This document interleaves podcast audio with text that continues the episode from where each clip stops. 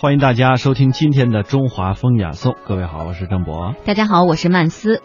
说起竹林七贤，也许不少朋友都听过他们的名字。那些极具个性的故事，也早被人们传说了好久。这真是历史上最游性的一群人。别说是古时候，即使在今天的社会里，也绝对是另类。但是，就是这样一群另类的前无古人后无来者的人，却是魏晋那个时代里最引人注目的几颗亮星。在竹林中，他们一边无所顾忌的饮酒，一边又引领了整个时代的文学；一边放任性情的吟诗，一边也成就了思想史上更高层次的突破。有人说他们是任性与众不同的一群人，但是人们又说，只有他们才是当世真正的大贤。接下来，我们就一同来听一听竹林七贤都曾经有过哪些不同凡响的故事。在一千七百多年前啊，这个云台山属于河内郡的山阳县。竹林七贤的领袖嵇康，因为啊他有超凡脱俗的仪表，才华横溢，而且呢名气很大，所以啊他。在山阳隐居的这个寓所，也就是他的山间别墅啊，就成为当时的一些名流才俊们非常向往的地方啊，吸引了很多人来。他们在这里干什么呢？啊，饮酒、赋诗、谈玄、论道，有的时候啊还能够弹琴、长啸，可以说非常开心。他们结成了一个比较松散的一个文人的小圈子，有点相当于我们今天的一个俱乐部。或者说是一个沙龙，那么这个文人的一个集团，后来啊，历史上就有一个称呼，把他们叫做竹林之游。为什么叫做竹林之游呢？一般的说法认为啊，就是因为山阳这个地方盛产竹子，竹子产量很高。还有一种说法就是，这个嵇康的家门口周围都有一些茂林修竹，所以他们在这里啊，谈玄论道、喝酒赋诗，非常逍遥自在。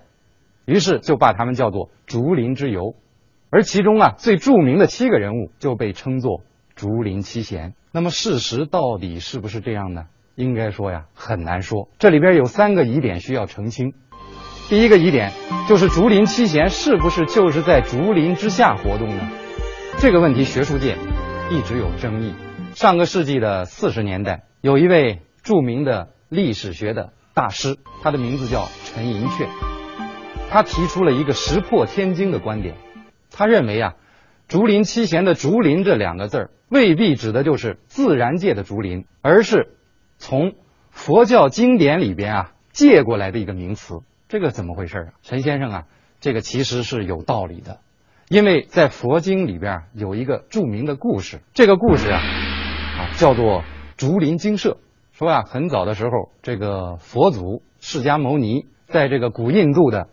王舍城讲法，和他的弟子在一起讲法。这个王舍城啊，有一个老者，叫做迦兰陀，他家境啊很富有。他有一次啊，听了这个佛陀讲法以后啊，觉得非常的相信，于是啊，他就捐出了自己家的一片竹园，并且在竹园里边啊，盖了上好的精舍，也就是很好的房间，以供佛陀和他的弟子们居住。这就成了后来的。啊，这个佛教寺院的啊一个前身了，所以这个竹林精舍这个故事啊啊是流传很广的。陈先生认为啊，在西晋的末年，随着这个佛经的流传和翻译啊，这个竹林精舍就成了一个家喻户晓的一个故事了，所以才会出现人们把这个七贤和竹林啊嫁接到一块儿。最终形成了一个竹林七贤的这么一个概念，那这是一点。第二点需要澄清的是，为什么竹林七贤它叫七贤而不叫八贤或者说其他贤呢？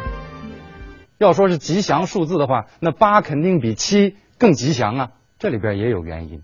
陈先生认为啊，这个可能跟《论语》里边的一条记载有关，《论语宪问篇》有这么一章。说子曰：“贤者必士，其次必地，其次必色，其次必言。”子曰：“作者欺人矣。”也就是说，孔子说啊，啊，贤能的人他们是避开乱世的，再次一等的贤人呢，他们是避开一个乱邦的；再次一等的呢，他是避开别人的恶言恶色；那最后一等的贤人呢，是避开那些难听的恶言恶语。孔子接下来又说了，这样的人呢，这样做的人呢，目前已经有七个了。这个记载里边啊，这个七人和前面的这个贤者合在一起，不就是七贤吗？所以啊，七贤为什么是七贤？事实上是为了比附孔圣人的一句话。第三，那七贤和佛教中的这个竹林怎么会挂起钩来的呢？陈先生没说。我认为啊，这是跟两者的这个世界观有相似性有关系。我们孔子所说的这个七位贤者，他们是避世、避地、避色、避言的；而这个竹林精舍，他们又是什么？超凡脱俗的。于是啊，人们就把这个七贤和竹林挂起钩来了。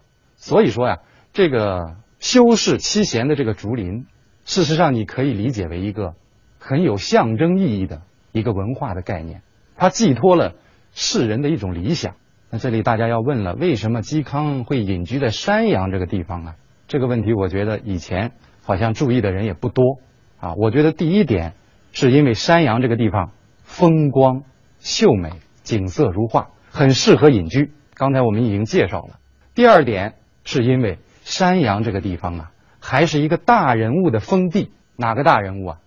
他就是汉代最后一个皇帝汉献帝。大家知道，曹操是二百二十年死掉的。他死了以后，他的儿子曹丕继承了魏王之位。当年的十月，曹丕啊，就让汉献帝用禅让的名义把皇位禅让给了自己，自己啊就做了皇帝，而且呢定都在洛阳。那么他对这个汉献帝怎么处理的呢？应该说也算是比较。友好的是吧？他给汉献帝啊封了一个山阳公，也就是说呀，让汉献帝刘协到山阳这个地方啊做一个公啊也不错，而且呢给了他很多最惠国待遇，也就是说，山阳这个地方成为汉代皇室的一个自留地，在这个地方你可以还做你的皇帝，但是有一点紧箍咒啊，就是说你终身不能离开山阳这个地方。但尽管如此，山阳这个地方也是相对比较自由的。虽然它也是曹魏的臣民，但是这里的老百姓可以享受一种天高皇帝远的那种自由。那嵇康把他的隐居之地选在这里，应该说呀，也是很有眼光的。首先，啊，我们要介绍的是酒仙刘伶。那么我们说起这个刘伶啊，他有很多很好玩的故事啊。他喝多了，有时候啊，会做出一些啊。我们觉得不可思议的事儿，啊，这一次他喝多了，就就在家里是吧，把衣服也全部脱掉了，赤身露体。这个时候碰巧有客人到他家里来做客，一下子撞上了啊这样一个情景，可以说让人家抓了一个现行。估计这个客人呢就很不满意，就说你怎么可以这样呢？是吧？有伤风化，赶快把衣服穿起来。大家都想不到刘伶会怎么说，他说的这句话呀，一般的酒仙、酒鬼、酒徒说不出来。他说了一句很经典的话，他说呀：“我以天地为房屋，以房屋为衣裤，你怎么钻到我裤子里来了？”大家要知道，这个刘伶啊，身高不满六尺，而且相貌非常丑陋，形体也非常矮小，但是在他的心胸里边，他会觉得天地只是他的房屋，房屋只是他的衣裤，这样一种视角，一般人有没有啊？我可以说绝无仅有。刘伶这个人形体虽然很矮小，但是他的内在的自我是非常强大的。那么，刘伶啊，他还写过一篇啊传世的铭文，叫做什么呢？叫做《酒德颂》，专门歌颂啊这个酒的妙处。它里边啊塑造了一位大人先生的形象。这个大人先生啊很神奇，可以说有点半人半神。他说这个大人先生啊。他是以天地啊作为一间公室，以一万年当做片刻。他把这个太阳当做门，把月亮当做窗，把四面八方当做他庭院中的通道。而且这个大人先生啊，每一次出去也不由路径，任其所知。他居住啊也没有像样的房屋，随遇而安。更妙的是，他沐天席地，纵意所如。沐天席地，大家知道是个成语，什么意思？就是把天当做一个大帐幕，就像蒙古包似的，把地当做他家里的席子。你想想，天地之间唯我独大，这是一种什么样的一种境界？在竹林七贤中啊，还有一位以狂放著称的名士，这个名士是谁呢？就是阮籍的侄子阮咸。他也有很多故事，比如说有一个故事，我给他起个名字，叫做“未能免俗”。说呀，在这个陈留卫士城里边啊，有一条东西走向的大街，这个大街两边啊，住的都是阮氏家族的人。也不知道从什么时候起呀，这个阮氏家族开始发生了贫富的两极分化，而且啊，分化的很奇怪，南阮皆贫，北阮呢皆富，也就是北边的姓阮的都很富有。南边呢都很贫穷，很不幸，这个阮籍和他的侄子阮咸就属于南阮，家里穷的叮当响。有一年啊，七月七日啊，在按照当地的当时的风俗，七月七日啊，大家都要把家里的衣物拿出来晒的。为什么？为了防止啊发霉。因为一般到夏天是吧，天很热，把这个衣物晒一晒，起到一个干燥的作用。那么这是一个风俗。当时啊，很多人就顺应了这个风俗。把家里的东西拿出来翻晒，但是呢，一般的人翻晒这个时候他就有一种炫耀了。家里很富有的呀，就把家里的很值钱的东西啊拿出来炫耀。那么北阮很富有，于是就把家里的绫罗绸缎挂的到处都是，唯恐别人看不见。按说这个心理也很正常，可是啊，在这个阮咸看来就有点俗气了。这个阮咸啊，他看到北阮是这么干。于是他也就如法炮制，他在自己的院子里啊，也架了一个竹竿，并且啊，在这个竹竿上面挂了一种很见不得人的东西，什么东西啊？大布独鼻坤。什么叫独鼻坤呢？说白了，也就是大裤衩啊，穷人穿的大裤衩，而且是布做的，因为阮咸家里很穷，是吧？买不起很好的布料、呃面料，是吧？于是就用这个布的啊独鼻坤，而且拿出来晾晒。大家可以想想看，这边是绫罗绸缎、姹紫嫣红，这边啊挂了一竹竿的大裤衩，对比多么鲜明，这看起来很好笑啊。